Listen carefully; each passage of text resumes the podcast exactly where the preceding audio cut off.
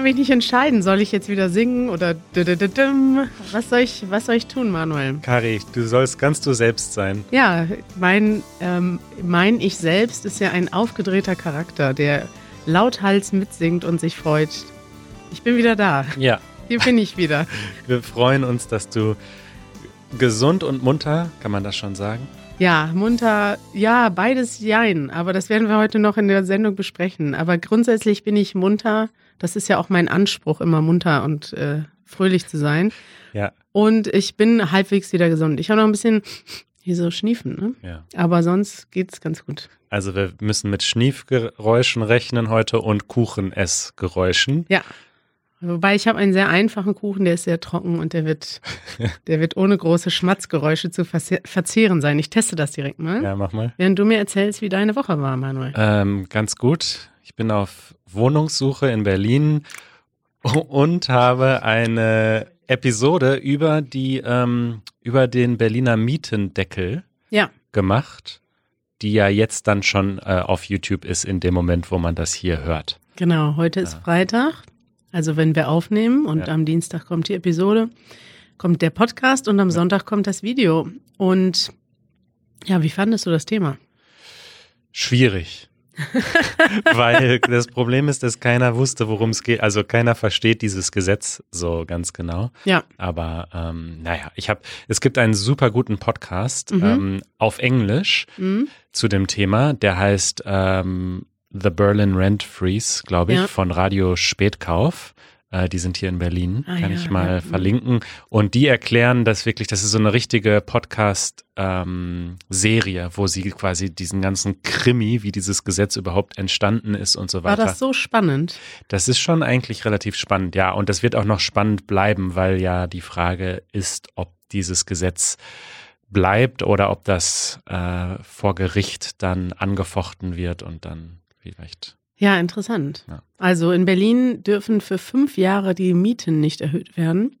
Ja. Manuel hat darüber ein Video gemacht. Ich finde das spannend, weil ich sehe auch, wie Leute, die nach Deutschland gezogen sind, darauf reagieren. Also gerade, ähm, sag ich mal, Leute, die das als sehr sozialistische Maßnahme wahrnehmen, wie zum ja. Beispiel Amerikaner, die sind da entweder total begeistert oder lehnen das total ab.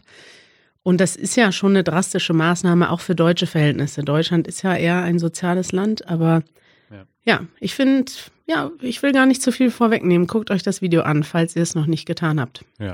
Ansonsten habe ich mich sehr gefreut. Äh, wir bekommen immer mehr Mitglieder, auch speziell für den Podcast auf Patreon. Ja, ja. Und ich wollte das nochmal ähm, vielleicht ganz kurz auch erklären, weil ich glaube, viele Leute das gar nicht wissen. Ich habe letztens erst wieder jemanden getroffen, der unseren Podcast hört auf Spotify, was ja schön ist. Ja. Aber da sieht man gar nicht, äh, was wir anbieten sonst für Features. Denn wir machen ja äh, jede Woche ein komplettes Transkript. Das heißt, man kann äh, mitlesen, was wir sprechen, und eine Vokabelhilfe. Und die Vokabelhilfe funktioniert so, dass man beim Zuhören äh, jederzeit auf sein Handy gucken kann und dann dort die zehn wichtigsten Wörter und Begriffe stehen aus der aktuellen Minute mit der englischen Übersetzung. Also eigentlich, ich würde sagen, so eine Art Untertitel für unseren Podcast. Mhm. Und das ähm, bekommen unsere äh, Mitglieder jede ja. Woche. Und das funktioniert dann nicht in allen Apps, also nicht in Spotify zum Beispiel, aber wir haben auf unserer Website eine Liste mit den Apps, in denen das funktioniert. Und ja, das werden immer mehr Leute, die das nutzen, auch wirklich aktiv nutzen und sich darüber freuen. Und das freut mich, weil das war ja mal irgendwie so diese ursprüngliche Idee von dem Podcast. Und tatsächlich schreiben mir auch immer wieder Leute jetzt, dass das ein Mehrwert ist und dass es hilft beim Deutschlernen. Und sie nutzen diese Vokabelliste, die wir dann noch zum Download bereitstellen. Und Outtakes machen wir ja auch am Ende dann immer noch für unsere Mitglieder, weil viele Leute dann auch gerne noch mehr hören möchten. Und das ist einfach schön. Ja, und ich freue mich total, dass das so funktioniert, weil ich kann das ja ein bisschen von außen sagen. Ich bin ja zwar in diesem Podcast, aber du hast ja eigentlich das ganze Thema angefangen. Das ist ja deine Passion. Und du hast dir diese Vokabelhilfe überlegt, was ja offensichtlich etwas ist, was neu ist. Also diese Methode, dass man mit den Kapitelbildern Vokabeln lernen kann. Ja. Und ich finde das total toll, dass das so geklappt hat, weil du hast da wahnsinnig viel Zeit und Energie reingesteckt. Und jetzt ist das ja dank unserer Mitglieder quasi dein Job geworden. Ja. Also wir haben jetzt offiziell, äh, arbeitest du jetzt für Easy German ja. und mit Easy German für diesen Podcast. Und das ist auch dank unserer Mitglieder. Also ihr helft uns auch dabei, professionelle Strukturen aufzubauen. Und wenn ihr ein Mitglied werdet, könnt ihr euch freuen, denn ihr bekommt nicht nur eine Vokabelhilfe und das Transkript, sondern ihr helft uns auch dabei, professioneller zu werden, Manuel. Ich gucke Manuel jetzt an. Er sitzt hier mit einem professionellen Mikrofon, einem Schaltgerät, auf dem bunte Knöpfe sind. Also du bist jetzt schon so ein richtiger Podcast-Pro hier. Ja, und nichts macht mich glücklicher als diese Dinge und auf diese Knö Knöpfe drücken zu können. Und das werde ich jetzt auch tun. Darüber redet Deutschland. Wie, jetzt muss ich schnell den, das Thema wechseln? Denn wir haben ja eine neue Sektion, ja? Ja, richtig. Darüber redet Deutschland. Letztes Jahr, äh, letztes, letzte Woche, ich habe mir euren Podcast angehört, Aki und du. Aki hat ja eine sehr, sehr, äh, sehr tolle Stimme, ja. tolle Podcast-Stimme. Liebe Grüße an Aki, falls er jetzt zuhört. Ich möchte nochmal mit ihm auch zusammen einen Podcast machen. Und ihr habt das ausgelassen, ne? Darüber redet Ja, wir haben überlegt, äh, wir hatten, nicht, wir hatten nichts. Weil Sorry. in Deutschland wird ja über nichts geredet. Also ich habe jetzt mal eine kurze Zusammenfassung gemacht, weil Deutschland redet nur über, also es gibt nur schlechte Nachrichten im Moment und da werden wir später auch noch kurz drüber reden in diesem Podcast. Ja. Aber äh, es gibt so drei dominante Themen im Moment, die in den Nachrichten sind und das ist einmal natürlich der Covid-19-Coronavirus, der jetzt Deutschland erreicht hat und in Deutschland umgeht. Und es gibt teilweise Verunsicherung, teilweise Hamsterkäufe und Leute kaufen ganz schnell viele Vorräte. Und teilweise ist es den Leuten irgendwie egal, was passiert. Und es ist aber in den Medien sehr präsent. Und da habe ich mal für unsere Zuhörer, die das interessiert, wie Deutschland reagiert auf den Coronavirus, einen Artikel, den wir hier in den Show Notes posten. Das ist nämlich ein Deutschland-Trend heißt das. Da gibt ja. es eine Umfrage. Die ist aber natürlich jetzt von äh, gestern, also von Donnerstag, den 5. März. Den 5. März. Und wenn ihr das jetzt hört, ist es natürlich schon später. Es sind jetzt allein in den letzten 24 Stunden haben sich die Fälle, also sind ein Drittel Neufälle hinzugekommen und wir wissen gar nicht, wo es nächste Woche ist. Deswegen mit Vorsicht, aber da sieht man zum Beispiel, dass die Deutschen, die meisten Deutschen haben keine Angst vor dem Coronavirus, sieht man. Hm. Und es gibt auch äh, viel, wird in den Nachrichten und in den sozialen Netzwerken diskutiert über die Reaktion und den richtigen Umgang damit. Und da habe ich auch einen interessanten Artikel. Und das ist auch gleichzeitig meine Empfehlung der Woche, eine Online-Zeitung, die heißt Der Postillion. Kennst du die? Na klar. Ja, klar. Ist übrigens vergleichbar für diejenigen, die uns aus Amerika zuhören, mit The Onion so ein bisschen. Ja. Ist so ein Satire-Magazin. Ein Satire-Magazin. Sie, ich fand sie früher besser als jetzt. Also ich lese das nicht mehr so oft, um ehrlich zu sein. Aber die haben jetzt einen interessanten Artikel, den habe ich bei Facebook gestern aufgeschnappt. Corona-Quarantäne für Gourmets. Die zehn besten Rezepte für Nudeln mit Klopapier. Und das ist so ein Phänomen in Deutschland, dass die Leute wie bekloppt in den Supermärkten Nudeln und Klopapier kaufen, ja. um äh, Vorräte zu sichern, falls sie in Quarantäne müssen. Und tatsächlich schon die Supermärkte und die Politiker in den Nachrichten sagen müssen, hey Leute, keine Angst, wir haben keine Lieferengpässe. Wir es haben genug Nudeln für alle da. ja, das müssen manche Supermärkte tatsächlich und manche Politiker jetzt im Fernsehen sagen damit die Leute nicht durchdrehen. Und dieser Artikel nimmt da ein bisschen drauf Bezug, ja. witzigerweise. Mhm. Dann noch zwei noch traurigere Themen, weil das ist ja schon ein Thema, was negativ ist. Auch äh, das Thema Rechtsextremismus ist sehr prägnant und dominant immer noch. Ähm, die Nachwirken von Hanau. Vor zwei Wochen haben wir darüber gesprochen, da ist das gerade passiert. Ein Mann hat Menschen getötet aus rassistischen Gründen. Insgesamt elf Menschen, zwölf Menschen sind gestorben. Und ähm, ja, das ist ein Thema, was Deutschland nach wie vor beschäftigt. Und wenn jetzt nicht das Flüchtlingsdrama und der Coronavirus wären, dann wäre das auch ein Thema, was noch stärker Deutschland beschäftigen würde. Und es gibt auch da viel Diskussion über den richtigen Umgang. Ja, ja das letzte Thema Jetzt haben wir schon zu viele Nachrichtenthemen, aber ich habe noch einen Artikel, den ich auch verlinken möchte. Da gibt es ein Interview mit einem Migrationsforscher zwar heißt der Jochen Oltmar und der war früher mein Professor, deswegen habe ich Ach, das krass. verlinkt. Ja. Und wir haben den auch schon bei Easy German interviewt. Ah, ja. Weil das ganze Thema Flucht, Migration ist ja eins, was sehr stark negativ belastet ist in jeglichem Sinne. Die Leute, die fliehen müssen, da geht es natürlich erstmal ums Überleben und um ein riesiges Drama und ähm, die richtige Reaktion darauf müsste eigentlich sein, den Menschen, die Schutz suchen, die Möglichkeit zu geben, Schutz zu finden. Und das findet eben nicht statt. Es gibt keine Möglichkeit, legal in der EU Asyl zu beantragen. Und deswegen werden Menschen dazu gezwungen, also sozusagen irregulär die Grenze zu übertreten. Und das wird jetzt im Moment von der Türkei stark auch ausgenutzt und zu einem Politikum gemacht. Und dieses ganze Thema ist eigentlich unerträglich und ist auch gerade in Deutschland, geht das auch vielen Leuten sehr nah, aber auch mit einer gewissen Ohnmacht, weil man nicht weiß, was man tun muss. Und dieses Interview, da erzählt er, erklärt er so ein bisschen, wie in Deutschland sich die Stimmung gewandelt hat seit 2015. Also Deutsche würden gern, viele Deutsche würden gerne helfen und mehr Geflüchtete aufnehmen, aber es ist auch es ist auch irgendwie ein Bewusstsein da, dass man Angst hat oder man weiß nicht, wo es hinführt, weil es gibt ja keine Solidarität in Europa. Das kurz zu den Nachrichten. Es sind viele schlechte Themen, ich weiß, aber ich finde es auch gut, wenn man sich damit beschäftigt und wenn man sich für Deutschland interessiert, dann ist das vielleicht ganz interessant, über diese Artikel mal ähm, zu eine Perspektive zu erfahren, was gerade in Deutschland diskutiert wird. Ja. Danke für diese knappe Zusammenfassung, aber ja, das spiegelt auf jeden Fall die Sachen wieder, die gerade bei uns ähm, diskutiert werden und in den Nachrichten sind. Thema der Woche. Manuel. Jo. Ich habe jetzt gedacht, ne, diese Themen, die ziehen einen ja runter. Und das Problem an diesen ganzen negativen Themen ist ja, dass man sich dass man auch ein bisschen, also dieses Gefühl, also das Wort auf Deutsch, was ich dafür habe, ist Ohnmacht. Man fühlt sich ohnmächtig, man weiß nicht, was man tun soll.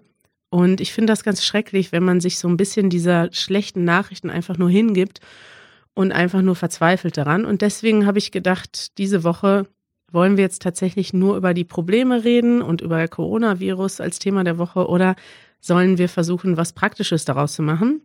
Und ich habe jetzt mal ein langweiliges Thema aufgeschnappt, das aber ein sehr wichtiges ist für Menschen, die nach Deutschland ziehen, nämlich das deutsche Gesundheitssystem und dachte, wir machen mal aus diesen schrecklichen Nachrichten eine echte Service-Episode. Was tun, wenn man schon Coronavirus hat? Na, es geht nicht um den Coronavirus, es geht tatsächlich um das äh, Gesundheitssystem und wie ist das, wenn man nach Deutschland kommt? Wie funktioniert die Krankenversicherung? Wie mache ich einen Arzttermin? Wofür, was, wer bezahlt meine Arztrechnung? All die Sachen, die man wissen muss. Ja. Bist du bereit? Ich bin bereit. Ich frage dich erstmal vorab. Hm? Ist unser Gesundheitssystem in Deutschland gut oder schlecht oder mittel? Oh, puh. Das muss ich jetzt beantworten. Ja. Ich habe gestern tatsächlich, ähm, ich habe nämlich so ein kleines äh, Quiz am Anfang für dich vorbereitet. Ja. Da habe ich auch versucht, Daten zu finden. Äh, es gibt keine einheitliche Statistik, was das beste Gesundheitssystem der Welt ist. Es gibt unterschiedliche Faktoren, das zu messen. Ich denke, Deutschland ist auf jeden Fall im oberen Bereich und das ist auch so ein bisschen jetzt die Meinung der meisten Menschen, die über den Coronavirus diskutieren, dass man in Deutschland noch relativ gut aufgehoben ist, weil es relativ ähm, transparente Kommunikation gibt. Es gibt gut ausgestattetes Netz an medizinischer Versorgung und es gibt auch eine gewisse ein gewisses Vertrauen in die Behörden. Insofern, und es gibt ein Krankensystem, was für alle zahlt. In manchen Ländern ist das größte Problem, dass die Leute nicht testen lassen, weil keiner weiß, wer das Geld für den mhm. Corona-Test übernimmt. Und das ist bei uns zum Beispiel nicht so. Das wurde direkt gesagt, das wird von den Krankenkassen bezahlt. Und deswegen glaube ich schon, dass unser Gesundheitssystem halbwegs gut ist. So, wir fangen an mit den Fun Facts Gesundheitssystem. Bist du bereit, Manuel? Ich bin bereit geboren. Du bist ja gerade in Quizlaune, weil du dich für eine Quizshow vorbereitest. Das Darf ich geheim. das sagen? Nee, ist geheim. Okay, Manuel bereitet sich nicht für eine Quizshow vor, deswegen habe ich jetzt mal ein paar Quizfragen vorbereitet. Okay. Und ich dachte, ich stelle dir die mal, weil dann ist das ein bisschen witzig so am Anfang. Weißt du, ich wollte das Thema ein bisschen auflockern. Gut. Okay. So, erste Frage. Jetzt müsstest du dir so einen Timer, so ein, in so eine ding, ding, ding, genau. Seit wann gibt es Kranken, die Krankenversicherung in Deutschland, das deutsche Krankenversicherungssystem? A. 1883, B. 1905, C. 1923 oder D. 1948? Ding, das ding, aktuelle ding, äh, Gesetz, ding, äh, System, ich würde sagen seit 1948. Falsch. Död. Du hast einen Knopf dafür? Du, wir haben doch gesagt, wir haben viel geiles Equipment gekauft von dem ganzen Patreon-Geld. da ist alles eingespeichert, was ich brauche. Was hast du denn noch für Knöpfe? Das sag ich dir nicht. Das sind Überraschungen. Nein, ich habe nur unsere Segmenteinspieler und zwei ja. Specials, die jetzt gerade sehr gut passen für dieses, für dieses, äh, für dieses Quiz. Okay, dann bin ich mal gespannt. Vielleicht hören wir ja gleich noch ein Element für eine richtige Antwort. Dafür musst du aber erstmal richtig antworten, Manuel. Welches Jahr war es denn jetzt? Ah, es war 1883. Es wurde von Otto Was? von Bismarck eingeführt und damit ist das deutsche Krankenversicherungssystem das älteste der Welt. Wow, danke Otto. Wow. Das ne, hast du wieder ein paar Fakten aufgeschnappt hier in unserer kleinen Service-Show. So, die nächste Frage ist, wie viele Deutsche haben eine Krankenversicherung? A 60 Prozent, B 87 Prozent, C 95 Prozent oder D 99 Prozent? Ich sage 99 Prozent, weil es nämlich ähm, strafbar ist, wenn man keine Krankenversicherung hat. Man muss eine haben. Strafbar? Also weiß nicht, ob es strafbar ist, aber es ist, es ist, man, man muss in Deutschland eine Krankenversicherung haben. Es ist nicht freiwillig. Du hast recht. Das ist der einzige andere Effekt, den ich habe. Ist der gut für Ge Gewinn? Der ist perfekt für einen Gewinn. So, du hast gewonnen. Es gibt tatsächlich 99 Prozent aller Deutschen haben eine Krankenversicherung. Und der einzige Weg, keine Krankenversicherung zu haben, ist, wenn man selbstständig ist, also wenn man keinen Angestelltenjob hat und dann einfach die Krankenversicherung, die ja Pflicht ist, nicht abschließt. Und da gibt es tatsächlich einige, die einfach sagen, ist mir scheißegal, ich äh, ignoriere alles. So sagen die das? Das ist mir scheißegal, ich ignoriere alles. genau so sagen die Diese das. Selbstständigen. Völlig respektlos. so, dann gibt es in Deutschland äh, ein Zwei-Klassensystem. Es gibt eine gesetzliche Krankenversicherung, das ist die Pflichtversicherung. Die müssen alle haben, und es gibt aber eine Privatversicherung, die kann man haben und bei manchen Arbeitgebern, zum Beispiel wenn man für ähm, den Staat arbeitet, Beamte haben eine Privatversicherung, aber auch Menschen, die sich das leisten möchten, kriegen eine Privatversicherung und werden dann auch, bekommen bessere Leistungen. Und deine Frage ist jetzt, wie viele Menschen in Deutschland sind privat versichert? Wie viel Prozent der Bevölkerung? Ein Prozent, fünf Prozent, zehn Prozent, 15 Prozent? Zehn Prozent. Woher wusstest du das? Habe ich geraten. Ja, richtig. Mann, du bist ein Pro. So, und jetzt noch weitere Fun Facts. Wie viele Tage im Jahr sind deutsche Arbeitnehmer im Durchschnitt krank? 4,6 Tage, 8,3, 10,8 oder 14,5? Äh, das höchste, 14,5. Wieso denkst du das denn? Zwei Wochen sind doch die meisten krank. Jeder im Durchschnitt. Oder es sind ja dann drei Wochen, weil man zählt ja nur die Arbeitstage, ne? Ja. Ja, jetzt bin ich verunsichert. Kann ich einen 50-50 Joker nehmen? ähm, nein. also es sind tatsächlich 10,8, es ist ja schon nah dran. Ja. Aber ich war überrascht, dass es so viel ist. Nee, ich überhaupt nicht. Ich habe früher in einer Firma gearbeitet. Ich hätte eher gedacht, mehr. Echt? Bei uns in der Firma damals gab es Leute, die zum Teil, also die Extremfälle, hatten in einem Jahr manchmal mehr Kranktage als Arbeitstage. Was? Ja. Und das haben die toleriert? Das Ding ist, in Deutschland bist du als Arbeitnehmer so gut geschützt, dass du nur deswegen jetzt zum Beispiel nicht gekündigt werden kannst. Also nur weil du mehr krank bist, als du arbeitest, das ist noch kein Kündigungsgrund. Ja, aber halt, du musst ja auch das nachweisen, also. Ja, aber es ist, wenn du einen Arzt hast, mit dem du dich gut verstehst, ist das jetzt nicht so problematisch. Interessant, da kommen wir gleich noch drauf zu sprechen. Ja. So, und jetzt haben wir die letzte Frage. Da geht es jetzt schon ans Eingemachte, nämlich um die Krankheitsfälle.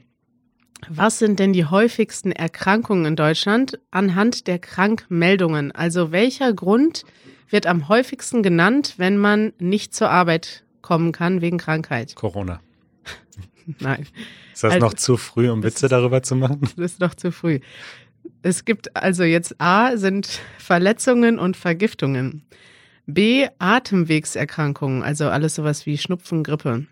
C Muskel- und Skeletterkrankungen, also ne, alles, was mit dem Rücken zum Beispiel zu tun hat. Oder D psychische Erkrankungen. Äh, die Anzahl der Krankmeldungen oder die Anzahl der Krankentage, also wie lange man dann krank ist? Uff, das weiß ich nicht. Da ist Weil ich würde sagen, also B, also das mit dem Schnupfen und so, wahrscheinlich die meisten Krankmeldungen, aber das sind kurze Erkrankungen. Das steht hier häufigster Grund. Ja, genau, das, das würde, würde ich denken. Aber ich glaube von der Länge vielleicht eher so psychische Sachen, weil man dann oft sehr lange krank ist, wenn man zum Beispiel unter einer De äh, Depression leidet. Depression ja. leidet. Das macht Sinn, ist aber ähm, tatsächlich, glaube ich, kommt es auf die Anzahl an. Und Nummer eins sind Muskel- und Skeletterkrankungen. Echt? 21 Prozent aller Krankmeldungen. Ja, sowas wie ja, Rücken, Bandscheibenvorfall, ja. Rückenschmerzen. Es ist mehr als gedacht, ne? Ich habe Rücken. Ich habe Rücken, sagt man auf Deutsch, wenn man Rückenschmerzen hat, ja. ja. Ja, und vielleicht ist das aber auch, das ist ja auch natürlich was Langes, wenn du irgendwas mit dem Rücken hast. Das stimmt. Okay, gehen wir über jetzt zum ernsten Teil der Sendung. Ja. bist du, freust du dich schon? Bist du vorbereitet? Mhm. Wann warst du denn das letzte Mal beim Arzt, Manuel, um mal direkt indiskret einzusteigen? Mm, ich war vor zwei Wochen beim Zahnarzt, weil ich immer alle sechs Monate hingehe. Da habe ich einen Kalendereintrag ja. in meinem Kalender und dann gehe ich hin und ich gehe sehr gerne zum Zahnarzt. Echt? Ja, ich habe eine sehr nette Zahnärztin, die, die kennt mich auch immer, als ich aus der, von der Weltreise wieder kam. Da meinte sie, ach, Sie sind zurück von Ihrer Weltreise. Und in Berlin? Hier in Berlin. Berlin-Neukölln, da gehe ich schon hin, seit ich, seit 2012, seit ich nach Berlin gezogen bin. Und ich habe meistens nichts. Also die guckt immer rein, guckt sich alles an und sagt, ist top. Und dann bin ich immer glücklich, dann gehe ich immer gut gelaunt da wieder raus. Ja, du hast ja auch, äh, du bist ja auch ein Zahnreinigungsfreak, kann man das so sagen? Also, was also, heißt Freak? Also ich bin, ich denke, Zahnseide, Zahnseide gehört zur Zahnpflege, wenn ihr keine Zahnseide benutzt, liebe Sterbt Hörerinnen ihr fünf und Hörer. Jahre früher. Richtig, dann ist eure Lebenserwartung geringer, als wenn ihr Zahnseide benutzt. Okay, wie oft benutzt du denn Zahnseide? Einmal am Tag. Abends. Einmal am Tag. Mhm. Und was nimmst du sonst noch für Maßnahmen? Na, Zähne putzen, also mindestens zwei bis drei bis viermal am Tag. Viermal am Tag? Wenn ich zu Hause bin. Wenn ich natürlich nicht zu Hause bin, dann nicht. Aber wenn ich den ganzen Tag zu Hause bin und zu Hause Mittag esse, dann putze ich mir danach die Zähne. Krass. Ja. Ich benutze auch noch Listerine, aber das ist wahrscheinlich überflüssig, würde ich so, selbst sagen. Und das ist etwas, was ich als Zahnreinigungsfreak bezeichnen würde. aber ist ja positiv, ne? Hat ja Vor- und Nachteile. Du, du lebst halt länger als ich zum Beispiel. Ja, ich habe jetzt einige spontan gestern noch einige Menschen gefragt. Ich kenne ja einige Menschen, die nach Deutschland gezogen sind. Zufällig.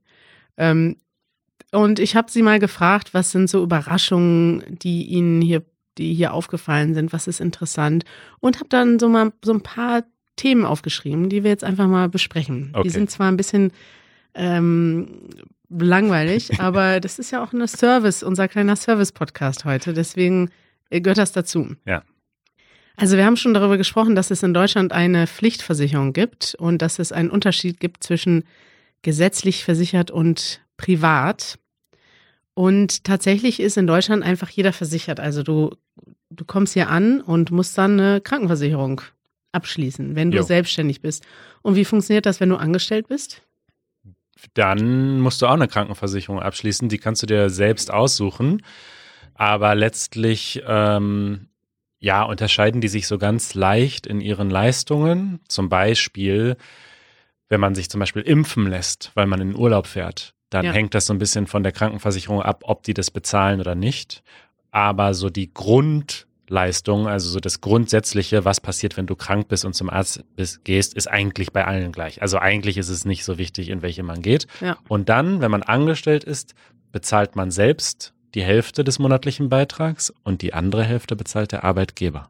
Das wird aber tatsächlich schon, wenn man angestellt ist, abgezogen. Das heißt, Richtig. man sieht dieses Geld nie auf dem Konto und deswegen hat man doch das Gefühl, dass man dafür nichts bezahlt. Aber es ist dann tatsächlich so, man hat einen Bruttolohn und einen Nettolohn. Der Nettolohn kommt aufs Konto und der Bruttolohn ist eben das imaginäre Gehalt mit den, der Krankenversicherung, die man dann schon bezahlt hat. und weiteren Versicherungen. Das war tatsächlich auch eine Überraschung für viele, haben mir die Leute gesagt, dass sie nach Deutschland kommen und es wird alles bezahlt, weil in vielen Ländern ist das ja gar nicht so, dass du einfach zum Arzt gehen kannst und es ist schon alles mit drin oder du bist im Krankenhaus und es ist alles mit drin. Und da können wir auch direkt darüber sprechen, wie wird das eigentlich abgerechnet, weil wenn ich jetzt zum Arzt, oder fangen wir nochmal vorne an. Wie finde ich denn einen Arzt, Manuel? Wenn du jetzt zum Arzt musst, du hast irgendwie Schmerzen, was machst du dann? Also ich persönlich habe tatsächlich ein kleines System dafür. Was? Also ist jetzt auch nicht so besonders. Ich gehe auf Google Maps ja. und äh, schreibe den Arzt da rein, den ich suche. Also zum Beispiel Allgemeinmediziner, wenn es jetzt einfach ein mhm. Schnupfen ist. Ja. Oder Zahnarzt oder Dermat der, wie sagt man, Hautarzt. Dermatologe. Danke. Bitte. Ähm, und dann suche ich einen, der bei mir in der Nähe ist. Und dann gibt es aber mittlerweile auch so Portale, also ich kenne vor allen Dingen eins, ähm, wo man Ärzte spezifisch bewerten kann. Mhm. Und da werfe ich trotzdem dann schon auch nochmal einen Blick drauf und gucke, also das muss jetzt nicht perfekt da sein, das Rating, aber wenn da alle schreiben, dass der richtig scheiße ist, dann gucke ich vielleicht nochmal weiter. Ja. Und dann äh, rufe ich da an und dann ist natürlich der eigentliche Trick, ist äh, einen Termin zu kriegen. Also in Berlin sind viele, also zum Beispiel versuch mal in Berlin zum Hautarzt zu gehen. Ich, ich gehe jetzt nämlich zum Hautarzt, ja. habe auch schon einen Termin gemacht, der ist Ende Mai.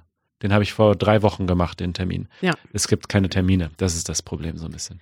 Und das ist das Interessante, weil das, das ist halt auch ein Nachteil von, von dem System. Also es sind halt alle Krankenversicherungen, alle krankenversichert und alle haben Zugang.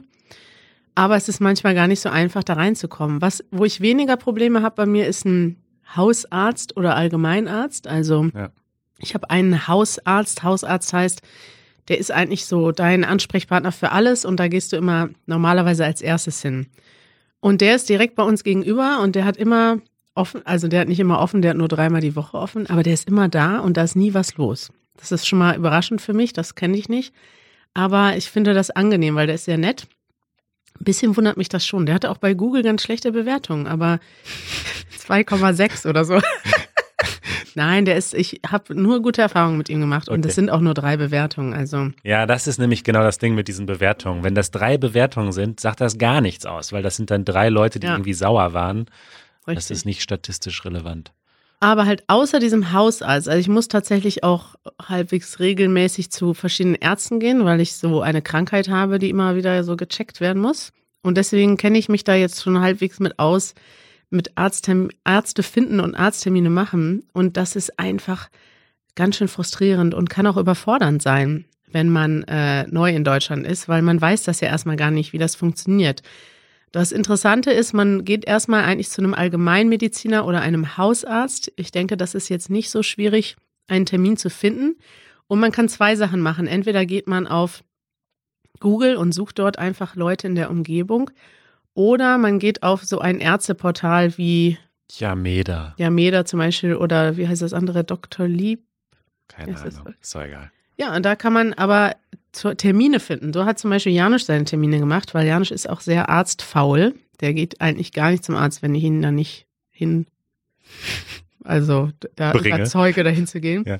Und das ist dann aber gut für Leute, die sowieso schon äh, nicht so Lust haben, Ärzte zu suchen, anzurufen, abgewiesen zu werden.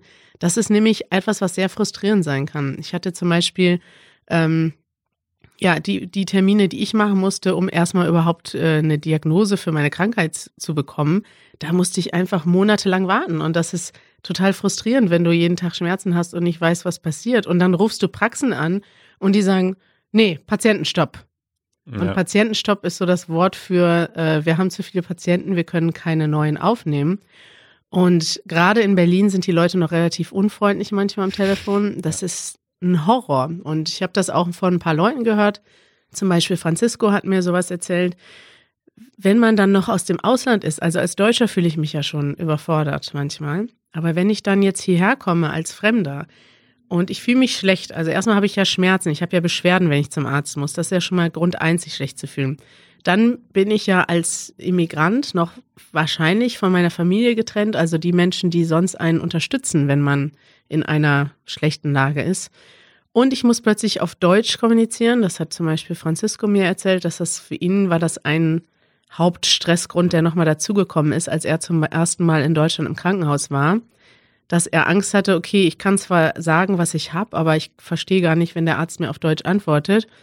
Und was dann bei ihm noch dazu kam, was er erzählt hat, Angst, er hat das geschrieben, äh, Angst vor Grumpy Germans. Hm. Also es gibt ja in Deutschland und jeder, der hier hingezogen ist, weiß das, es gibt halt nettere Deutsche, es gibt aber auch sehr unfreundliche Deutsche auf den ersten Blick. Und ich finde das, ähm, das ist etwas, was auch mich ja. manchmal überfordert. Also so, so ein bisschen sehe ich das trotzdem anders als du, weil ja, es ist extrem schwierig, Termine zu finden, gerade in Berlin jetzt zum Beispiel. Auf dem Land ist es, glaube ich, ein bisschen einfacher. Mhm. Ähm, dennoch, wenn man jetzt akute Beschwerden hat, also wenn es weh tut, ja, wenn, also ich muss jetzt vier Monate auf meinen Hautkrebs, äh, Hautkrebs, auf meinen Hautarzttermin warten, weil ich halt einfach nur so ein Hautkrebs-Screening machen will. Also ich will mich da einfach, es ist eine Vorsorge. Ja. Aber wenn ich jetzt konkret Schmerzen hätte, dann könnte ich natürlich auch ohne Termin dahin gehen und müsste dann halt drei Stunden, vier Stunden warten und wird dann aber trotzdem drankommen am gleichen ja. Tag. Und meine Erfahrung ist schon, dass eigentlich alle Ärzte auch gutes Englisch sprechen, weil die haben alle ein Medizinstudium hinter sich, die können Englisch und in der Regel sagen die auch, ja klar, können wir auch Englisch sprechen. Ja, ja, das ist schon mal ermutigend von dir zu hören. Das habe ich auch tatsächlich, das hat mir dann äh, Jeremy erzählt, dass das für ihn überraschend war. In den USA macht man einen Arzttermin und dann hat man einen gewissen, bekommt man eine gewisse Portion Zeit. Dann hat man eine halbe Stunde Zeit, das ist dein Termin mhm. und fertig.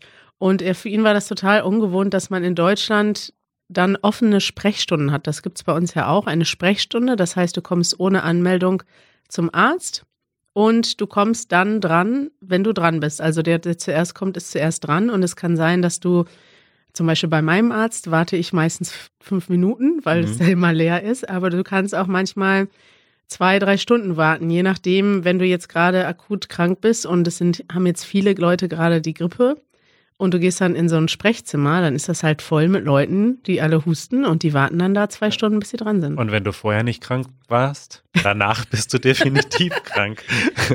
Weil da sitzt du dann mit 20 Leuten, die alle am Husten und Niesen sind und dann viel Spaß. Traurigerweise ja. Also wir waren ja eigentlich beim Thema, wie finde ich einen Termin? Ja. Ich würde mittlerweile das immer versuchen, also anrufen ist eine Sache, aber es gibt auch mittlerweile viele Praxen, die Online-Termine ja. machen und dann schreibst du denen, es dauert manchmal halt länger und man muss sich darauf einstellen, dass alle Fachärzte, also die brauchen längere Zeit. Also da kann es sein, dass du drei Monate oder sechs Monate vorher einen Termin machen musst. Und was man in Deutschland noch braucht, was auch neu ist für viele, man braucht eine Überweisung für viele Fachärzte. Es gibt einige Fachärzte, da braucht man keine Überweisung, weil man davon ausgeht, dass man da regelmäßig hingeht. Das sind zum Beispiel Gynäkologen, Augenärzte, Kinderärzte, Zahnärzte und auch in die Notfallambulanz kann man ohne Überweisung. Für alle anderen Ärzte, also wenn du dir jetzt zum Beispiel den Fuß brichst, dann gehst du normalerweise nicht direkt zu einem Orthopäden. Nee, du lässt dich schieben im Rollstuhl. genau, du lässt dich tragen. Aber äh, tatsächlich muss man in vielen Fällen, soll man erstmal zum Hausarzt gehen und dann eine Überweisung bekommen. Das ist so ein Papierschein, der ausgefüllt wird und dann geht man dann dahin und ja, da sagt der Hausarzt dann, das ist mir zu viel, das kann ich, das kann ich nicht behandeln. Du darfst jetzt zu dem Spezialarzt. Genau, und das ist einmal eine Abrechnungssache, glaube ich, für die Krankenkassen. Auf der anderen Seite soll man auch darauf achten, dass die Leute also, dass es einen Arzt gibt, der den Überblick behält für dich und das ist dann dein Hausarzt und der weiß Bescheid und der kriegt dann auch später Briefe vom Orthopäden oder vom, von jedem anderen Arzt, wo er dich hingeschickt hat und der weiß dann Bescheid, was mit dir abgeht. Ja, ich habe sowas nicht. Ich habe keinen Hausarzt. Hast du nicht? Nee, weil ich gehe so selten zum Arzt. Ja. Ich weiß nicht, ich gehe mal zu dem, der gerade einen Termin frei hat. Ja, das ist auch gut. Wenn, äh, wenn man dann regelmäßig zum Arzt gehen muss, dann ähm, ändert sich das vielleicht. Ich ja. habe einen, Haus, äh, einen Hausarzt, der kennt Janusz und mich schon sehr gut und der fragt auch immer alle möglichen Sachen. Wir erzählen uns von unseren Reisen. Er ist auch sehr reisebegeistert. Und dann haben wir aber einiges zu quatschen. Ne? Ganz, ganz Auf Kosten der, der Krankenkasse, auf Kosten aller. ich zahle das mit meinen Krankenkassenbeiträgen, was ihr da über euren Urlaub besprecht mit eurem Arzt. Ja, meistens geht es dann doch schon eher um medizinische Dinge. Ne? So. Ja, so. Gesund essen, Sport machen, äh, regelmäßig äh, Vorsorgeuntersuchungen. Gut. Hast du denn schon mal negative Erfahrungen gemacht mit Arztbesuchen in Deutschland?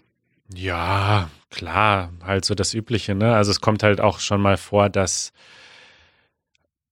also gerade jetzt zum Beispiel in Berlin, dadurch, dass es so knapp ist und so, äh, kann es halt echt sein, dass die dich nur so, also du sitzt dann deine drei Stunden im Wartezimmer, weil es dir echt schlecht geht. Und dann kommst du rein, der Arzt fragt, was ist, du holst irgendwie aus, sagst zwei Sätze und dann sagt er, ja, hier, ich verschreibe Ihnen das und das und das und schickt dich raus. Und dann hat, warst du keine zwei Minuten in diesem Zimmer mit dem Arzt. Ja. Und der hat dich einmal angeguckt und hat dir irgendwie Antibiotika verschrieben. Und dann denkst du dir so, boah, darauf, dafür habe ich jetzt äh, drei Stunden gewartet. Und als Arbeitnehmer muss man das natürlich machen, weil man ja. darf nicht, äh, man muss, wenn man krank ist, dann fordern fast alle Arbeitgeber eine einen Krankenschein. Das heißt, man muss, wenn man länger zum Beispiel als drei Tage krank ist, kommt auf die Firma an, muss man zum Arzt gehen und sich krank schreiben lassen. Ähm, auch wenn man weiß, okay, es ist einfach eine Grippe, ich muss einfach im Bett bleiben. Man muss dann trotzdem zum Arzt. Und das, das ist so meine negative Erfahrung. Ansonsten eigentlich nicht. Also ich habe ja. eigentlich nur gute Erfahrungen. Also das hat, das hat mir zum Beispiel äh, Jeremy erzählt als Feedback, dass er das Gefühl hat, die Deutschen achten sehr auf Effizienz auch mhm. bei der Behandlung von Auf Patienten. Mhm. Und das ist tatsächlich so. Du kommst manchmal rein, der Arzt äh, versucht möglichst schnell rauszufinden, was du hast und dann richtig zu handeln. Und das kann dann auch sein, dass er erstmal sagt, okay, ist, Sie brauchen jetzt keine Medikamente, Sie gehen jetzt mal ein bisschen spazieren oder machen ein bisschen Sport und dann hat sich das. Ja, oder äh, meiner Meinung nach eher umgekehrt. So, egal was du hast, erstmal zack, Antibiotikum verschrieben. Echt? Ja. ich finde das in Deutschland gar nicht. Und ich habe das auch von einigen Leuten gehört, ja, dass es weniger Verschreibungen gibt, weil es eben dem, dem Arzt nicht immer darum geht, Medikamente zu verkaufen. Manchmal haben sie einen Vorteil dadurch, aber weniger als zum Beispiel in den USA. Das freut mich. Da hast du wahrscheinlich recht, weil ich kenne mich da nicht so aus. Aber wir haben äh, tatsächlich Kulturschocks manchmal im Umgang miteinander. Und das hat zum Beispiel Ben erzählt in der Episode, wo wir über Unterschiede zwischen Großbritannien und Deutschland gesprochen haben. Hast du die gesehen? Nee. Die verlinke ich mal in den Show Notes. Da hat er nämlich ganz rührend erzählt. Er war ja, er hat ja bei uns ein Jahr lang in Münster gewohnt und ein Praktikum gemacht und äh, war dann irgendwann im Krankenhaus. Ich glaube, weil er sich einen Ellbogen gebrochen hat. Ja. Und für ihn war das eigentlich eine sehr traurige Erfahrung, weil in England hat man auch ein gutes Gesundheitssystem und zusätzlich sind die Leute noch unheimlich nett mhm. und freundlich in England.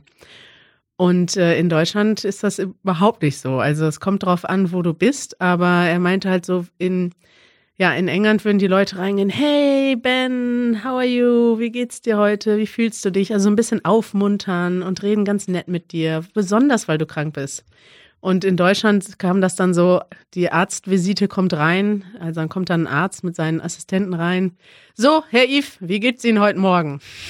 Und das war für ihn erstmal ein Kulturschock. Und ich muss sagen, ich hatte den gleichen Kulturschock, als ich von äh, Münster nach Berlin gezogen bin. Und man sagt ja immer, dass so ein bisschen in Ostdeutschland, auch speziell in Berlin, die Leute ein bisschen unfreundlich sind.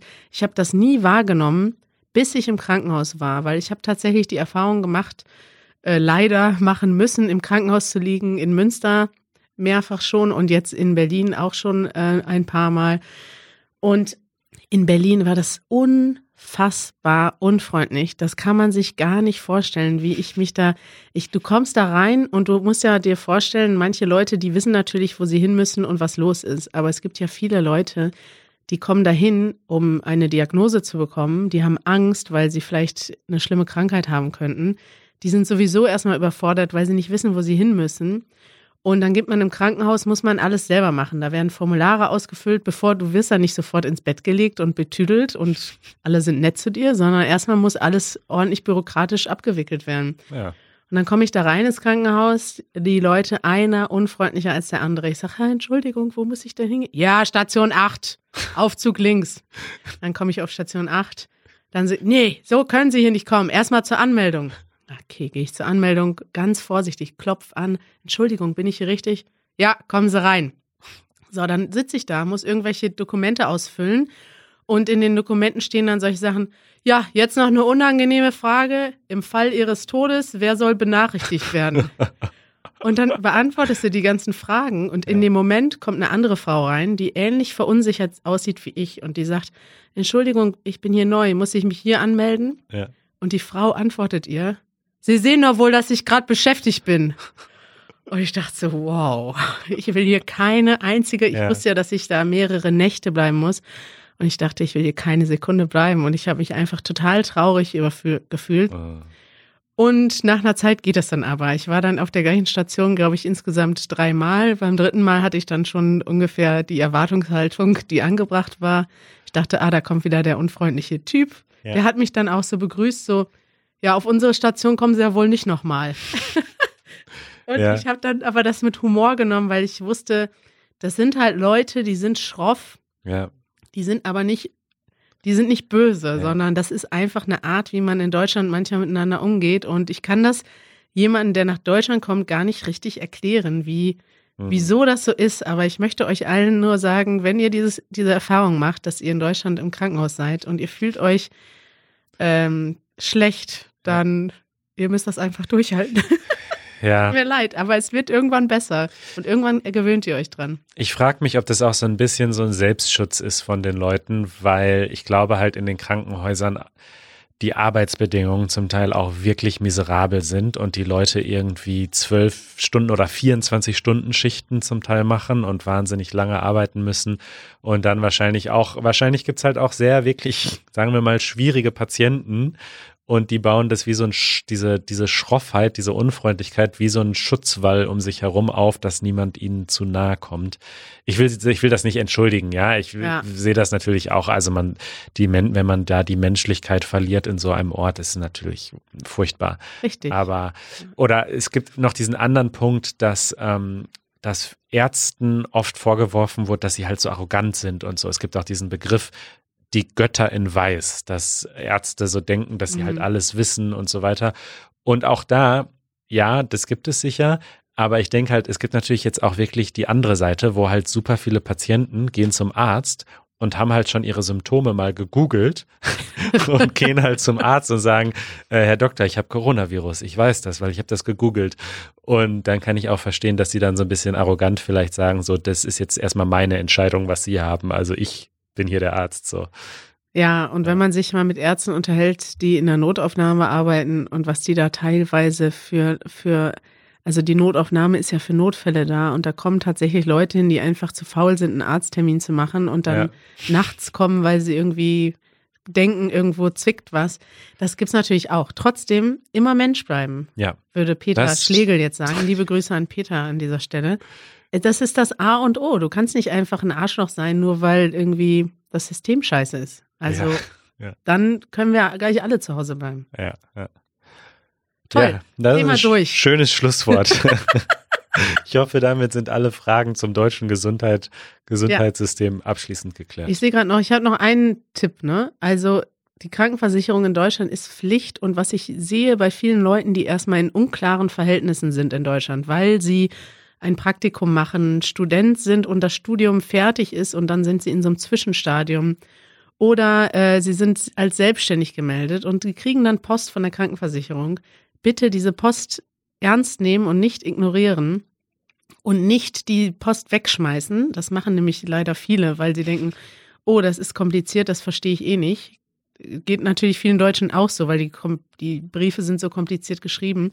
Holt euch einen deutschen Freund, lest das zusammen durch, beantwortet das und achtet darauf, dass ihr eine gute und günstige Krankenversicherung ordentlich auswählt, weil es kann sein, wenn ihr die Briefe über Monate wegschmeißt, dass ihr irgendwann wahnsinnig viel Geld nachzahlen müsst. Und das ist nämlich auch ein Missverständnis, dass man denkt, dass die Krankenversicherung ist umsonst in Deutschland. Das ist sie nicht. Sie ist einfach nur Pflicht. Und wenn man selbstständig ist oder ähm, so etwas Ähnliches ist, also nicht arbeitet, aber also nicht angestellt ist, aber auch nicht mehr im Studium ist oder kein Kind mehr ist, dann muss man sich selbst eine Krankenversicherung bezahlen und das kann unter Umständen teuer sein, weil die Krankenversicherung manchmal dann auch vom höchsten, also wenn ihr nichts antwortet und wenn ihr die nicht anruft und denen sagt, was euer, wie es bei euch aussieht, dann gehen die einfach davon aus, dass ihr wahnsinnig viel Geld verdient und schicken euch eine Rechnung über 800 Euro im Monat.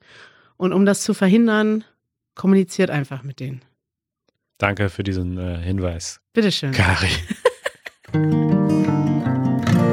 Ausdruck der Woche.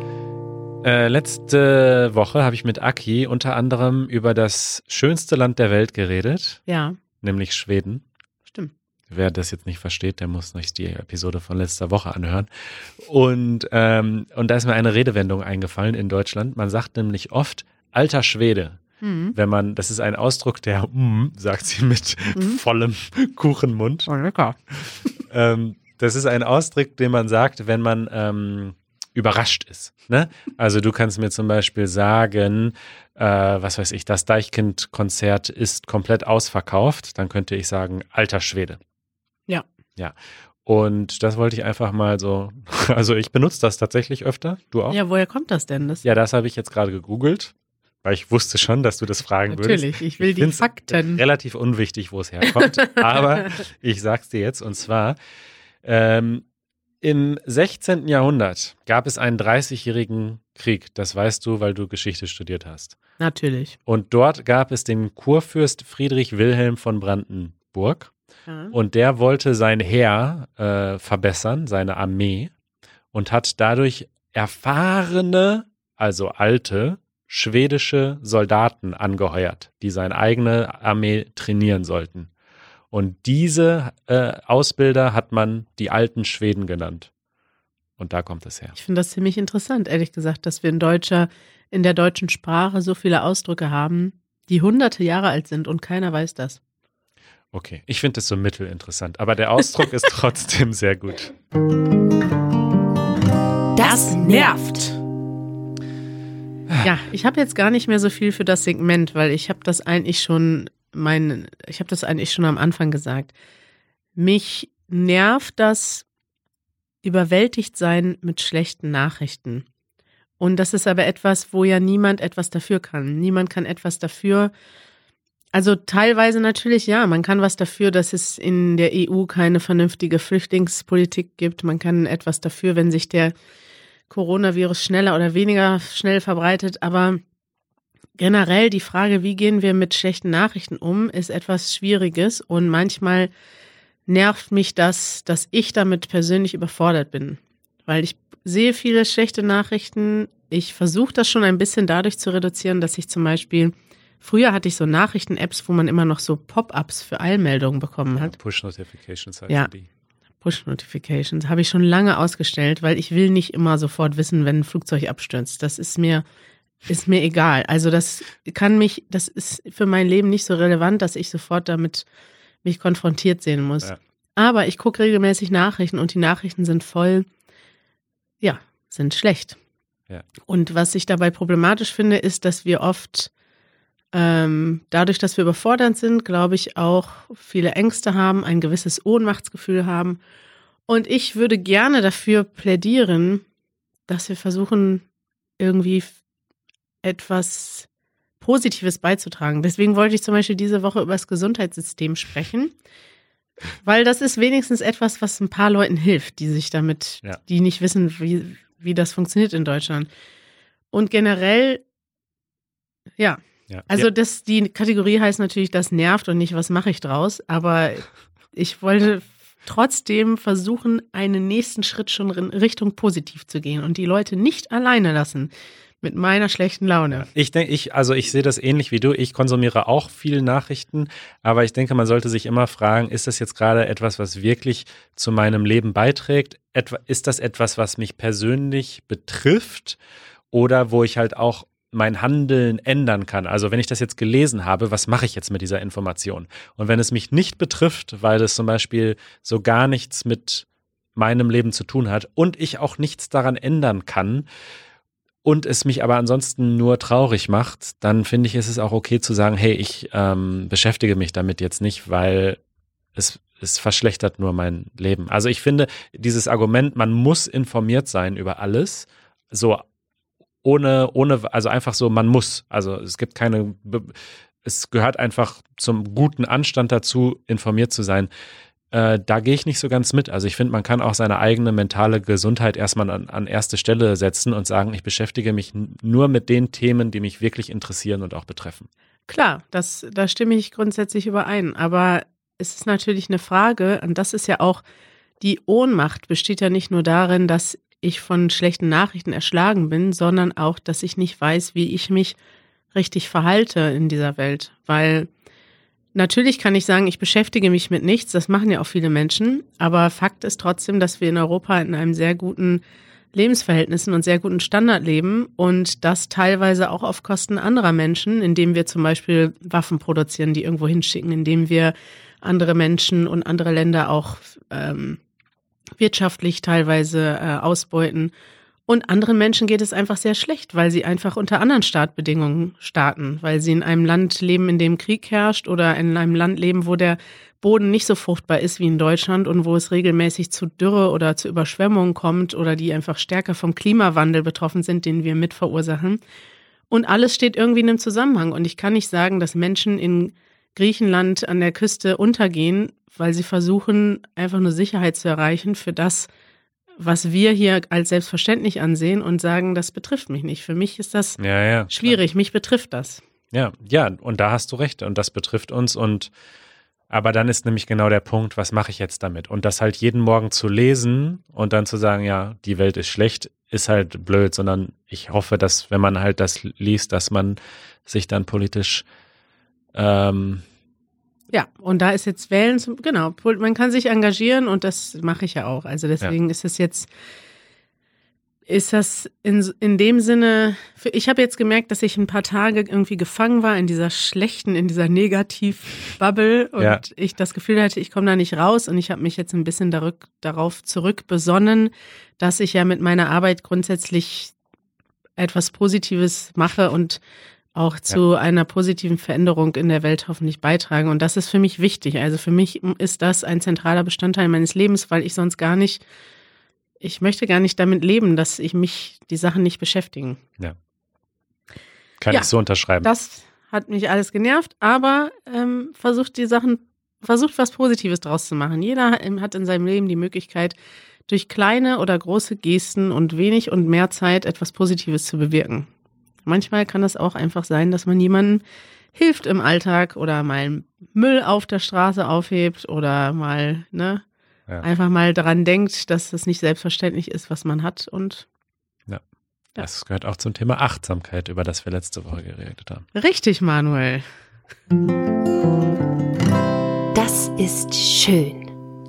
Ich habe was ganz Kurzes, aber weißt du noch, als wir vor zwei Wochen mit Emanuel hier saßen, hm. da haben wir über Wörter gesprochen und, ähm, und Emanuel hat das Wort Augenblick genannt als ein Wort, was er irgendwie schön findet. Ja. Und ich habe, ich beschäftige mich äh, im Moment viel mit Wikipedia-Artikeln. Das, ich kann weder bestätigen noch leugnen, dass das was mit einer Quizshow zu tun hat. und ähm, und da gibt es, es gab mal, ich werde es verlinken, einen Wettbewerb, eine Auszeichnung, die gab es allerdings nur einmal im Jahr 2004, ja. die hieß Schönstes deutsches Wort. Und dort äh, stehen auf der Wikipedia-Seite die fünf Gewinner. Auf Platz vier ist äh, der besagte Augenblick, den auch schon Emanuel genannt hatte. Also viele Menschen finden, dass das ein schönes Wort ist. Ja. Auf Platz fünf ist mein persönlicher Favorit, nämlich Rhabarbermarmelade. Isst du manchmal Rhabarbermarmelade zum Frühstück? Rhabarbermarmelade weniger, aber es gibt doch dieses schöne Wort von Rhabarber. Die Rhabarber-Barbara. Ja, ja das, ist das so ein, vorlesen? das ist so ein Video. Ich kann das mal ähm, einspielen vielleicht. Warte. Rhabarber-Barbara.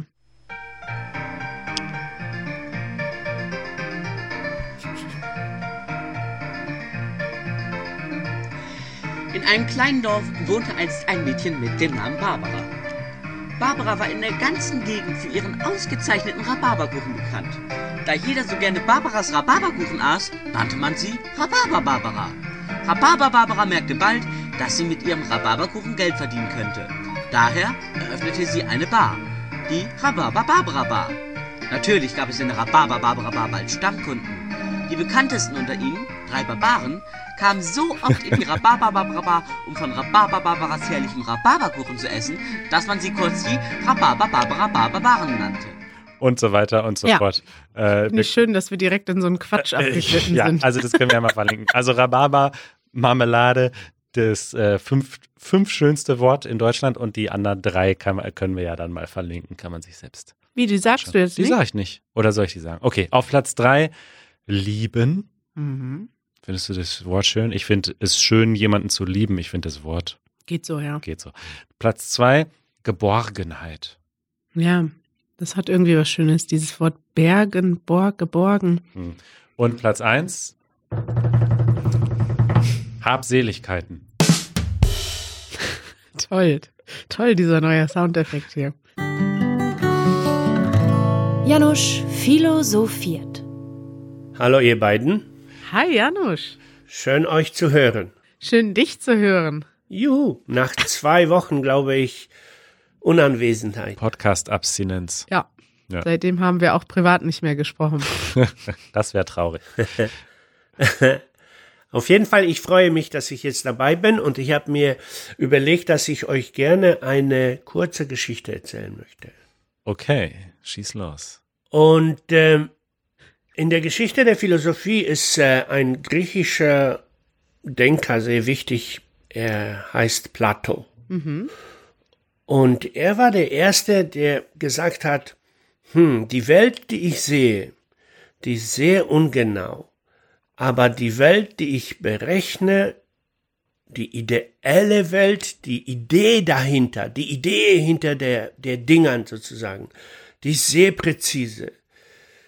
Und, äh, und er brachte das dann so weit, dass er quasi sich dafür entschieden hat, dass die wirkliche Welt, diese perfekte Welt, die Welt der Ideen ist. Und unsere Welt ist nur ein, ein Schatten davon, sozusagen. Ein sehr unperfekter äh, und ungenauer äh, Schatten. Und ich habe sehr lange nicht wirklich, nicht, ich dachte, ich könnte das nicht so wirklich begreifen. Was meint er eigentlich? Und dann las ich eine Geschichte, die mir erlaubt hat, das sofort zu begreifen. Und das ist die Geschichte, die ich euch erzählen will. Okay. Und zwar in dem damaligen Griechenland. Wann war das? Das war so ungefähr äh, vier- 400, äh, 400 vor Christus. Okay. Also dieses alte Griechen. Heißt das Altertum? Nee, das heißt äh, äh, Antike. Antike. Oh ja, also in dem antiken Griechenland haben sich Menschen sehr für Geometrie interessiert. Also für Mathematik sowieso, aber da vordergründig für die Geometrie. Äh, daher kommt zum Beispiel auch die Euklidi euklidische Geometrie und andere Sachen, die wir alle in den Schulen gelernt haben. Ich war gerade nicht dabei, wahrscheinlich, aber die meisten. Wir schon. Und, äh, und da gibt es, die, die Leute hatten aber kein Papier. Man hat zwar Sachen schon mal aufgeschrieben, aber es war sehr kompliziert und äh, das Papier gab es noch nicht und man hat dann auf den Papyrus oder am Pergament äh, aufgeschrieben äh, und dann nur noch die wichtigsten Sachen. Aber man hat kein Papier gehabt, um Notizen zu machen. Die Notizen machte man mit einem Stock auf dem Boden, auf dem Sand.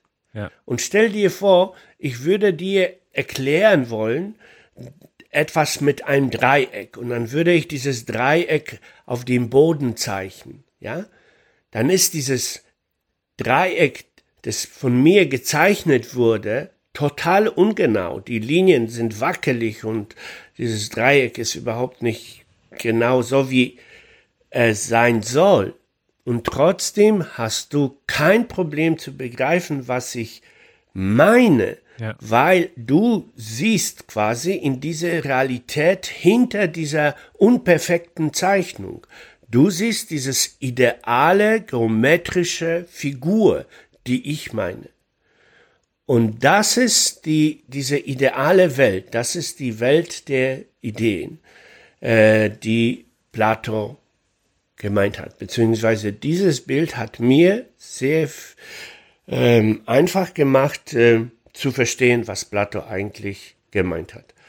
Und- Und, ich erzähle euch diese Geschichte auch, weil ich weiß, dass Manuel Interesse dafür hatte. Er hat sogar ein Video. Manuel nickt. Manuel hat sogar ein Video gemacht über äh, so ein berühmtes Gleichnis äh, vom Plato in Philosophie. Also die Menschen, die in eine Höhle sitzen und hinter denen ähm, brennt ein Feuer und sie sehen nie sich selbst, sie sehen nur ihre eigene Schatten auf der Wand. Ja, ich möchte dazu sagen, dass das eine Übung war für ein 3D-Programm und das Video sehr ähm, anf anfängermäßig äh, aussieht. Das ist so eine 3D-Animation. Aber ja, ich habe das auch gemacht, weil dieses Höhlengleichnis einfach super cool und super spannend ist und äh, man, ja, ich kann das ja mal verlinken, aber ja. Ja, ich war auf jeden Fall sehr stolz auf dich, weil ich dachte, jo, das ist schon eine sehr starke Sache, sich damit zu, auseinanderzusetzen, weil es ist im Grunde gar nicht so einfach. Ja. ja. Okay. Ja, und wie können wir das jetzt auf die, ähm, auf unsere heutige Welt anwenden? Ähm, das äh, weiß ich nicht so ganz genau oder nicht so spontan. Ich könnte jetzt keine Beispiele ähm, nennen, aber ich glaube, ähm, später werden wir noch oft darüber reden, dass, äh, dass die Welt, äh, dass wir das Problem haben, die Welt äh, einheitlich zu denken. Mhm. Natürlich. Sondern wir haben ständig dies, diese, diese, diesen Instinkt, diese Neigung zu denken, dass die Welt aus der Materie, aus etwas besteht, was wir anfassen und messen können, und auf der anderen Seite aus dem Geist, also auf dem Gedachten sozusagen, äh, auf dem Körperlosen, was man, ähm, was man nicht messen kann, nicht anfassen kann und trotzdem, das ist eine genauso große ähm, Rolle spielt im Aufbau der Welt. Und jetzt, ja? also mal konkret, wir haben ja zum Beispiel eben darüber gesprochen, dass es so viele schlechte Nachrichten gibt, die wir wahrnehmen und wie man damit umgeht. Denkst du dann, ich sollte sagen, die schlechten Nachrichten blende ich aus und die sind quasi, also ich muss quasi akzeptieren, dass die echte Welt noch nur ein unperfektes Abbild ist von dem, was ich mir im Geiste eigentlich überlegen sollte? Ja, du hast ein wunderschönes Beispiel jetzt Dankeschön, äh, Janusz. erzählt. Ich, es ist äh, oft nicht machbar, es ist oft auch unmoralisch, sowas zu tun. Leute, wir müssen uns mit dem ähm, Unperfekten in der Welt beschäftigen, damit wir das äh, verändern können. Aber wie ihr beide wisst, habe ich mich schon davon verabschiedet, weil ich habe ja in meiner Jugend mit dem sehr, sehr bösen Kommunismus gekämpft und dann auch gewonnen. und dann habe ich mit meinem eigenen Leben auch gekämpft und dann am Ende auch gewonnen, ja. Und, und jetzt kann ich mich zurücklehnen und Gitarre spielen und äh, äh, andere Menschen sind jetzt. Das ja. finde ich immer wieder interessant, wenn Janusz das sagt. Janusz wird jetzt bald 60 und er hat das Gefühl, dass er, ähm, er hat in seinem Leben das umgesetzt, was er umsetzen konnte. Er hat den Kommunismus zum Fall gebracht. Er hat den Kommunismus und sein gekämpft. Leben in den Griff bekommen. Also, das ja. reicht jetzt auch mal. Ende Gelände. Ja, weil man, ich, manche Leute verpassen, sich die Zeit zu nehmen, um die, die Früchte äh, ihrer Arbeit, die, die gut verdiente Sachen zu genießen auch. Also man, dafür braucht man auch ein bisschen Zeit. Ab jetzt lehnt Janusz sich zurück und genießt die Früchte des Kapitalismus. Nein, nicht ab jetzt. Ich mache das schon seit sehr langem. okay, ihr Lieben. Ciao. Ciao. Tschüss. Empfehlungen der Woche. So, ich mach mal zuerst, du hast noch Kuchen im ja, Mund. Ja, ich wollte gerade sagen, ich habe noch Kuchen im Mund. Ich versuche immer dann zu essen, wenn es unauffällig ja. ist. Äh, und zwar haben äh, Aki und ich letzte Woche über einen Komiker geredet. Mhm. Und dann ist mir, äh, als ich die Episode geschnitten habe, noch ein anderer deutscher Komiker eingefallen, der wirklich sehr gut ist. Ja. Und äh, der auch schon so älter ist. Also man hört in letzter Zeit nicht mehr so viel von ihm. Und das ist Harpe Kerkeling. Harpe Kerkeling hat viele lustige Sachen gemacht in seiner Karriere und in seinem Leben, aber ich wollte ein, ein Video von ihm empfehlen. Man muss sehr gut Deutsch schon können, um das zu verstehen, glaube ich, weil da wirklich sehr, sehr schnell und gleichzeitig geredet wird. Aber ich wollte es trotzdem, ich beschreibe es ganz kurz. Und zwar Happe Kerkeling tritt dort in einer Fernsehshow auf, in einer Fernseh- ähm, Und man erkennt ihn aber nicht, denn er ist verkleidet und gibt sich aus als Rico aus Marzahn. Marzahn ist ein Teil von Berlin und als er ist ein Ostdeutscher, er macht auch einen ostdeutschen Akzent. Und er spielt also einen Kleingärtner. Also es gibt Leute in Deutschland, die haben so einen kleinen Garten, ähm, der nicht zum Haus gehört, sondern woanders ist. Und er diskutiert mit äh, jemandem von dem Amt und es geht darum, dass Wildschweine in der Stadt unterwegs sind und eben diese äh, kleinen Gärten zerstören. Und sie streiten sich also in dieser Show ähm, um dieses Thema und da ist auch ein Moderator, ähm, der dieses Gespräch leitet. Und Harpe Kerkeling eben verkleidet als dieser Kleingärtner also ist quasi so unausstehlich und macht es den anderen beiden so schwer, dass die völlig am Verzweifeln sind. Und das Video geht zehn Minuten und es ist einfach so lustig. Also es ist wirklich eines meiner Lieblingsvideos. Ich spiele mal nur einen ganz kurzen Moment, ja. dass du mal so einen Moment davon bekommst. Ja, also man hört Harpe Kerkeling mit äh, ostdeutschem Akzent sprechen und der Moderator versucht so ein bisschen ihn zu stoppen. Das ist noch relativ am Anfang des Videos. Wer hat den Vorrang? So ein Wildschwein oder ein Kleingärtner? Wer hat denn, wer kommt denn zuerst, Ihrer Ansicht nach, Herr Kurz? Herr Korn, immer noch Herr Korn. So, Herr Korn, Sie müssen aber wirklich mal ein bisschen tolerant sein und den anderen auch reden lassen. Das, das hat mit Toleranz gar nichts zu tun. Das hat mit es Toleranz hat, etwas zu tun. Es hat damit zu tun, Doch, das dass der Kleingärtner, der kleine Sparer, ja, ist am Ende der Gelackmeierte. Ja, und Sie können es ruhig ernst nehmen, Herr Lummer. Das wollen wir ja ernst nehmen. Wollen wir ja ernst nehmen. Und er, er sagt auch immer den Namen falsch von dem anderen, das ganze Video lang. Also alles natürlich extra, aber die anderen beiden wissen natürlich nicht, dass es, ja. dass es ein Scherz ist. Und ähm, ja, also man muss wirklich gut Deutsch können, aber ich verlinke es mal und ich finde es köstlich. Obwohl das eigentlich fast unmöglich ist, Harpe Kerkelings Stimme nicht zu erkennen. Aber das ist wahrscheinlich schon ein paar Jahre ja. her. Ja, ich finde es interessant, weil Harpe Kerkeling und Loriot, was die ja beide machen, im Übrigen auch noch jemand, der das auch sehr gut macht in vielen Sachen, ist Helge Schneider, ist so dieses mhm. typisch deutsche Kleinbürgertum so ein bisschen rauskehren. Also ja. so den deutschen Alltag aufs Korn nehmen und verarschen und zeigen, ja, genau. wie die Deutschen so drauf sind. Also genau. so, das ist so ein typische, so, so ein Schrebergarten, so ein Kleingarten, ja. ist schon etwas typisch Deutsches. Sich über Sachen aufregen ist typisch deutsch. Richtig. Dann sich so in Rage reden und sauer werden, ist irgendwie typisch deutsch. Immer sind die anderen schuld, ich beschwere mich. Das ist toll und das ja. machen die, ähm, ja. Genau, das macht er so gut, ja. Ja, was hast du? Du hast, ach, du hast vorhin schon erwähnt, ne? Richtig, deine Empfehlung. Ja, ja. Die, äh, der Postillon ist eine Satire-Online-Zeitung und ihr könnt euch die mal angucken. Ich finde nicht alles super witzig, aber einige Sachen sind sehr witzig und es gibt ja gar nicht so viele gute, lustige deutsche Sachen. Ja.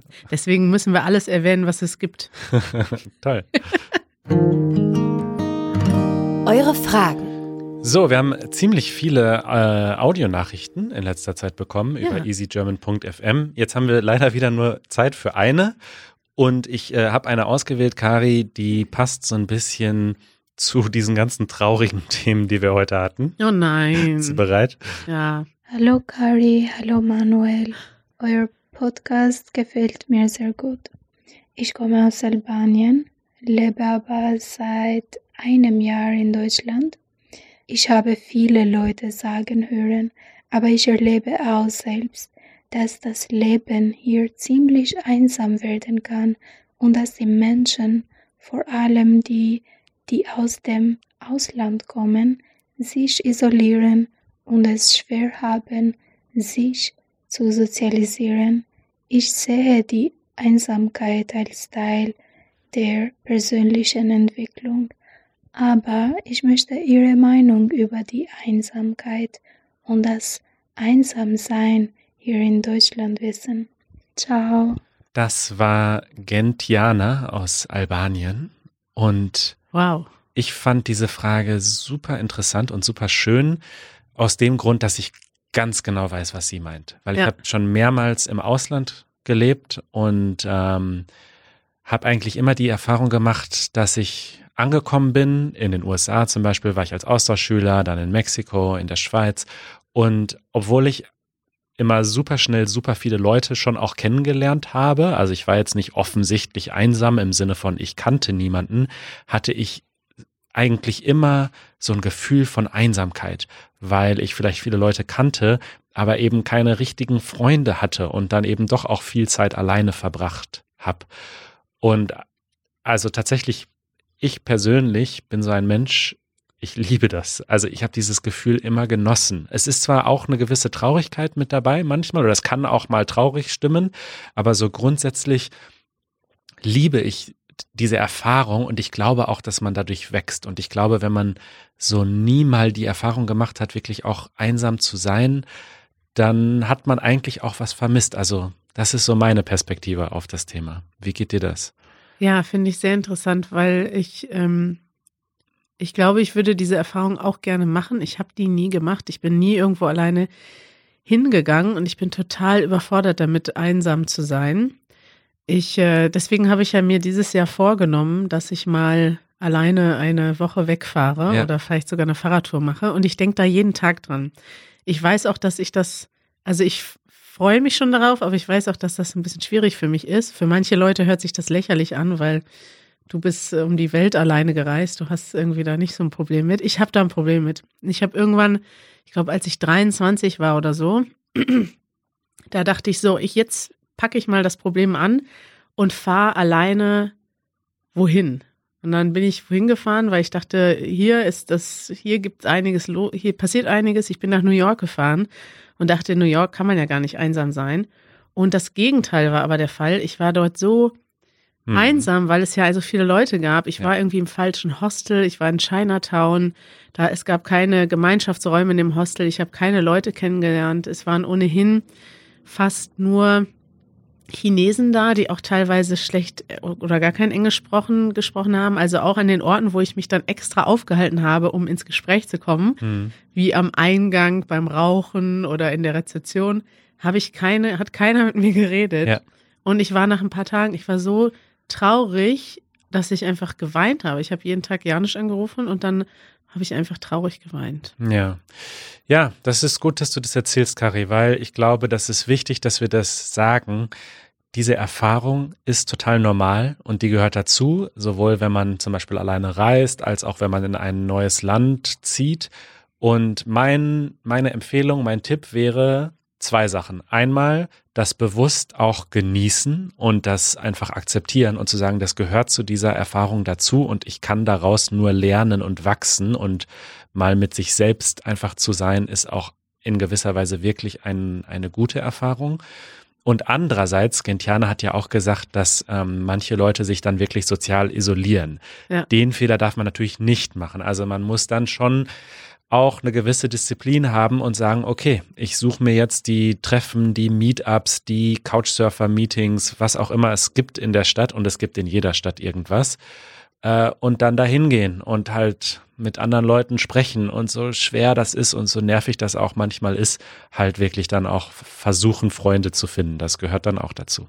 Ja, das finde ich total unangenehm tatsächlich. Und ich, ich mag das nicht, Freunde suchen zu müssen. Also mich mit jemandem, mich überhaupt irgendwo vorzustellen. Also irgendwo hinzugehen, wo niemand weiß, dass ich komme, ist mir grundsätzlich unangenehm. Und das ist ganz interessant, weil ich das merke, dass das offensichtlich ein Konflikt in mir ist. Dass ich bin ja jemand, der viele Menschen kennt, dadurch einfach durch die Arbeit, die ich mache. Ja. Und ich habe auch kein Problem damit, auf einer Bühne zu stehen oder angesprochen zu werden. Ich mag das sogar. Aber ich, ich finde das total schwierig andersrum, wenn ich irgendwo hingehe und Leute anspreche die mich nicht kennen oder nicht wissen, was ich von denen will, ja. finde ich das total schwierig. Und das muss nicht unbedingt zusammenhängen. Also ich kann zum Beispiel jemand sein, der sehr äh, offen ist und sehr viel Kontakte hat, aber ich kann trotzdem schüchtern sein und da muss man manchmal äh, seine Grenzen überwinden, ja. Ja. Ja. Ja. Schöne Episode war das mit dir, Mann. Fand ich auch. Ähm, und schickt uns weiter Audionachrichten. Ja. Wir haben jetzt schon einige für die nächsten Wochen, aber ihr dürft uns gerne weitere schicken. Und damit würde ich sagen. Ja, wie fandest du, wie würdest du die Episode bewerten heute auf einer Skala von 1 bis 10? 11. Das ist ein gutes Stichwort. Äh, Bewertung. Es haben uns viele Leute äh, schon jetzt be beworten. Bewertet? Bewertet, äh, bewertet auf äh, iTunes, also auf Apple Podcasts. Und ein paar Leute haben auch Kommentare geschrieben. Ja? Und da hüpft mein Herz. Äh, wenn ich die lese. zum einen, weil die so schön sind, die, äh, die Kommentare, und zum anderen, weil das hilft, ne? Weil wenn man da viele Bewertungen hat, dann wird man unter Umständen dann irgendwann gefeatured und so und dann. Ah, ist das so, ja? Ich glaube, niemand weiß das so genau, aber wir wollen auf jeden Fall äh, viele tolle Bewertungen. Aber das ja. ist wirklich krass. Wir haben jetzt schon, Kari, halte ich fest, über 200 Bewertungen, also nicht alle mit Kommentar, aber ja. über 200 Leute haben zumindest eine Bewertung in Apple Podcasts gemacht.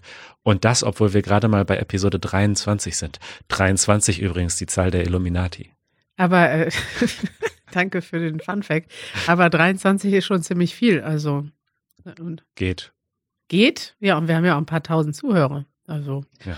also ähm, lasst uns doch einfach eine Bewertung da. Wir freuen uns total. Und werdet ein Mitglied von Easy German, weil dann hüpft Manuels Herz noch höher, weil dann kann er weiterhin seinen Traumjob machen, nämlich hier am Mischpult sitzen und witzige Sounds einspielen.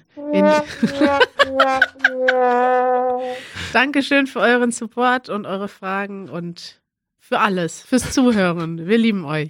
Bis bald. Tschüss. Ciao.